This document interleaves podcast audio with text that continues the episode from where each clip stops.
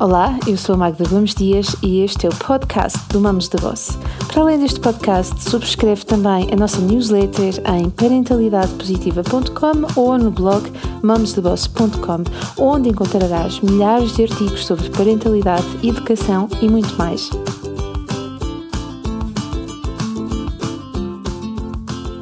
Olá, viva! Hoje é o dia 1 de Abril, dia das mentiras e dia dos enganos. E é justamente sobre isso que nós vamos falar aqui hoje, sobre uma verdade que bem pode ser uma bela de uma mentira.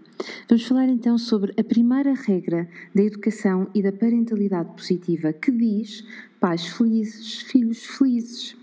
Eu sei Tu sabes e todos nós sabemos que é muito mais fácil lidar com a birra dos miúdos e com a birra dos adultos, e para mim, sobretudo, a dos adultos, quando estamos com os sonos em dia e quando conseguimos manter uma perspectiva positiva em relação à vida em geral. Mas há alturas em que isso não é possível e o tempo que gostaríamos de dedicar ao nosso descanso e a tratar de nós não surge. Ou então nós sentimos de tal forma mal que nos autossabotamos, gerindo como conseguimos esses desafios que são, muitas das vezes, diários. Ora bem, citando uma amiga minha, Ana, ela diz que é tão mais simples ser uma boa mãe, seja lá o que isso for, num filho fácil. E sim, é claro, há miúdos mais fáceis do que outros, tal como há pais mais pacientes e com perfis muito diferentes uns dos outros.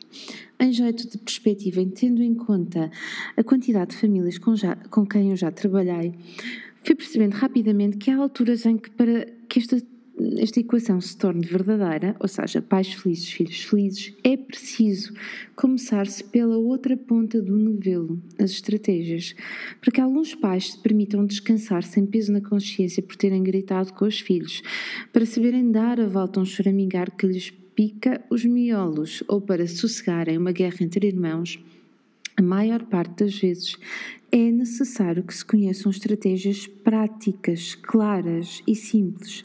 E é fundamental que alguém nos mostre para onde olhar e a causa das coisas. E quando conseguimos ver e usar algumas das quick fixes, ou seja, soluções rápidas de curto prazo, e percebemos que as estratégias resultam, então conseguimos respirar e tranquilizar no nosso coração conseguimos ver para além do óbvio e do aparente. E nessa altura, porque sossegamos, o nosso coração fica mais macio e aquela história de passarmos tempo de qualidade com os miúdos passa a fazer mais sentido e passamos a querê-lo mais, porque algumas vezes, e vamos nos deixar de hipocrisias, estar com os miúdos pode ser ou poderia ser mais difícil e mais cansativo.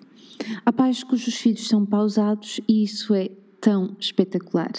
Eu lembro-me de uma amiga minha ter comentado há pouco tempo no blog ou no Instagram, não me recordo, que a filha mais velha dela é assim, pausada, querida, atenta, que escuta, enfim, e que ela estava de facto convencida, ela, a mãe, que muito tinha a ver com a educação que lhe tinha dado. E depois veio o irmão, um furacão cheio de energia e de maguice.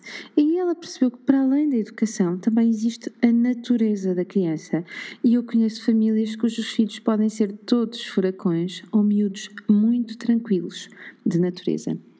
Estou, por isso, 200% de acordo com o facto de ser bem mais fácil sermos mães e pais, de melhores mães, aliás, e melhores pais, quando os nossos filhos são mais tranquilos. Porquê? Porque simplesmente não temos de lidar com sentimentos mais negativos e que nos assaltam em relação a eles. E não tem mal nenhum sentirmos coisas que podemos considerar feias em relação aos nossos filhos. Pensarmos coisas do tipo ai, no que é que eu me meti? Ou estou mortinha para que as aulas comecem, ou ainda bolas, mas que chato que tu és. Não tem mal nenhum. E porquê? Porque nós não escolhemos aquilo que sentimos, mas escolhemos o que fazemos. É importante lembrarmos que os sentimentos não têm moralidade. E esta é uma das ideias que eu exploro no livro Crianças Felizes. Se eu estiveres por aí, vale a pena repescar e reler. É importante, sim, sabermos gerir as nossas emoções e aceitá-las. O que tem moralidade, volto a relembrar, são as ações, ou seja, aquilo que nós fazemos. Mas também sei que a nossa pausa e serenidade inspira os nossos filhos, cria um bom ambiente em casa.